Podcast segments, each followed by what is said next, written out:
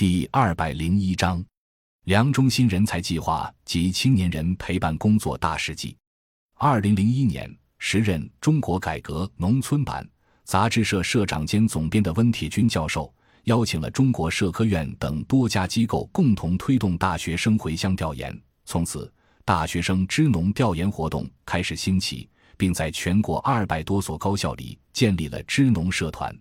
二零零四年二月。来自天津科技大学的支农社团骨干白亚丽，大三在读，选择休学一年，与另外两名大学生志愿者肖青和詹玉平一起，来到湖北省十堰市房县三岔村，开始了青年大学生志愿者扎根农村学习实践的探索之路。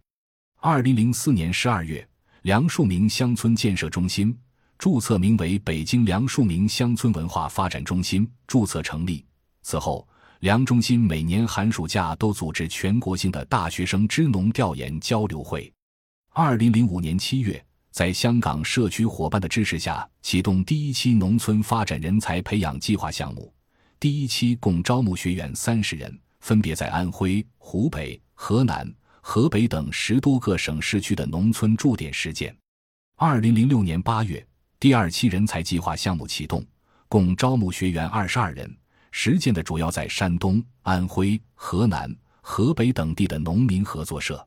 二零零七年八月，第三期人才计划项目启动，共招募学员二十人。实践的除了在农村之外，还有部分学员参与了生态农业及城乡互动的工作。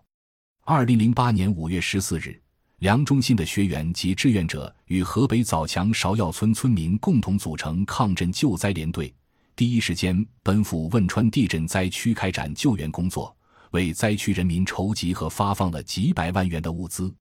二零零八年七月一日，梁中心培训基地搬至北京西山脚下的温泉村，并建立了集工作、学习、生活于一体的新青年绿色公社。二零零八年七月至九月，梁中心开展农村骨干青年培训班，共招募二十多名来自农村的初高中生。对其进行为期三个月的文化知识、创业和农民合作组织的培训，为乡村建设试验点培养本地人才。二零零八年九月，第四期人才计划项目启动，共招募学员十六人，部分学员参与了汶川地震灾区的灾后重建工作。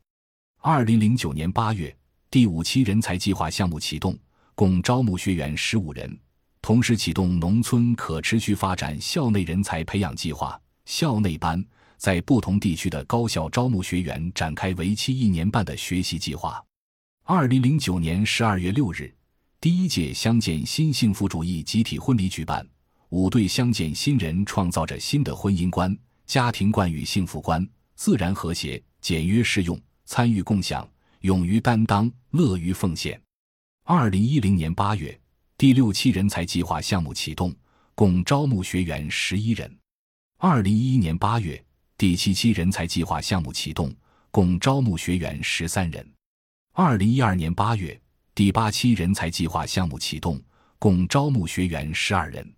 二零一三年一月，返乡青年网络在第三届全国农民合作组织论坛上宣布成立。梁中心的青年人才培养工作开始向扎根于本土的返乡青年延伸。二零一三年八月，第九期人才计划项目启动，共招募学员二十人，其中有部分学员系来自其他公益组织的青年。梁中心开始探索与公益组织合作的青年人才培养工作。二零一四年三月，梁中心启动提升青年关注中国与发展中国家发展经验和不平等问题项目。整理国内外青年人参与农业可持续发展的案例，并开始探索青年人才培养的国际交流。二零一四年四月，梁中心与江苏昆山城投公司合作设立了昆山产学研基地，尝试在地化的返乡青年创业人才培养实践。两年来，共招募学员十三人。二零一四年八月，第十七人才计划项目启动，共招募学员十八人。二零一五年一月十八日，第二届乡建新幸福主义集体婚礼举办，九对乡建新人传承了平等、互助、勤俭、自立的新幸福主义婚姻观、家庭观。二零一五年八月，第十一期人才计划项目启动，